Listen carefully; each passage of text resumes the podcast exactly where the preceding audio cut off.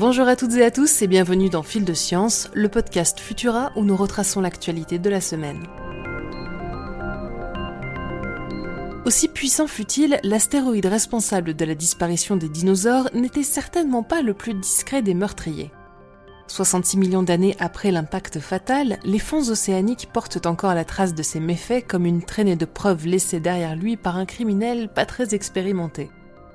En 2018, des scientifiques avaient suggéré sur la base de modélisations informatiques que l'impact de l'astéroïde avec la Terre aurait entraîné un gigantesque tsunami, générant notamment une lame particulièrement redoutable de plus d'un kilomètre et demi de haut.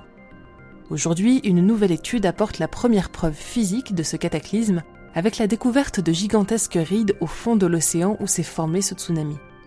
Ces lignes ondulées, dissimulées sous les sédiments de l'actuelle Louisiane, ont été enregistrées par des sondages sismiques d'une compagnie pétrolière opérant dans la région. Espacées d'un kilomètre et mesurant en moyenne plus de 16 mètres de haut, ces marques sont les plus profondes jamais enregistrées sur Terre et témoignent de la puissance titanesque de l'impact de l'astéroïde Chicxulub, le meurtrier le moins discret de l'histoire, mais certainement le plus dévastateur que le vivant ait jamais connu.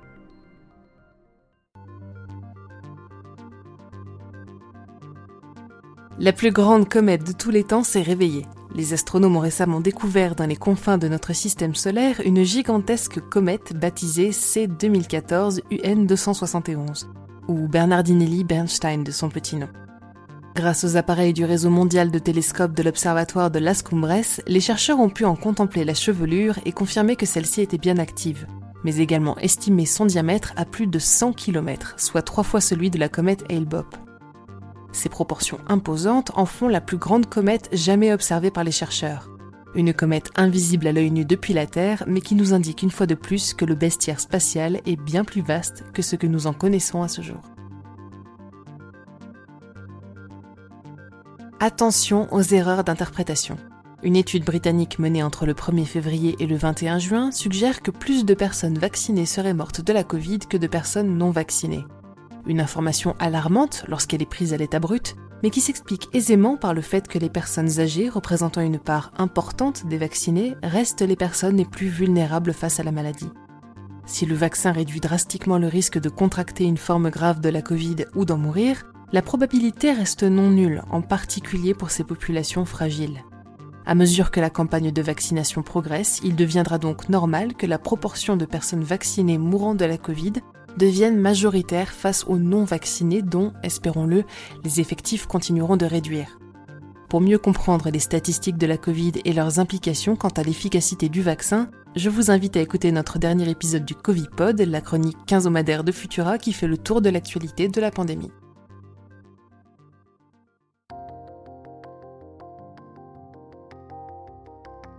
L'humanité irait-elle droit dans le mur? C'est ce que suggérait une étude publiée dans les années 70 par le MIT, aujourd'hui corroborée par de nouvelles données issues d'Harvard.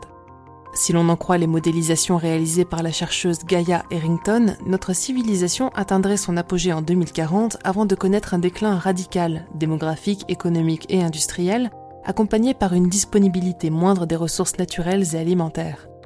Tout n'est pas perdu pour l'humanité, mais les chercheurs soulignent que pour éviter la catastrophe, nous devons revoir nos priorités et accepter une réduction de la croissance économique dès à présent. Un objectif utopique, mais le seul qui nous permettra d'éviter de tomber dans la dystopie d'ici 20 ans. Et enfin, pour finir, concours de qui a la plus grosse fusée chez les milliardaires de ce monde. Après le vol de Richard Branson chez Virgin Galactic, c'est Jeff Bezos qui s'est envoyé dans l'espace mardi dernier à bord du vaisseau New Shepard. Un vol dont la poésie déjà douteuse a été définitivement piétinée lorsque le chef d'entreprise a remercié les clients et les employés d'Amazon pour avoir payé sa virée spatiale. Dans ce scénario digne d'un docteur Folamour moderne, on se demande bien ce que nous réservent les prochaines années. Les images du vol de Jeff Bezos et nos autres actualités sont à découvrir sur Futura, bien entendu. Pour ne rien manquer de l'actualité scientifique, rendez-vous sur les plateformes de diffusion pour vous abonner à Fil de Science et à nos autres podcasts. Si cet épisode vous a plu, n'hésitez pas à le poster sur les réseaux sociaux avec le hashtag Futurapod et laissez-nous une note sur vos applications audio préférées. On se retrouve vendredi prochain à 18h30 avec toujours plus de nouveautés scientifiques. Bon week-end à tous.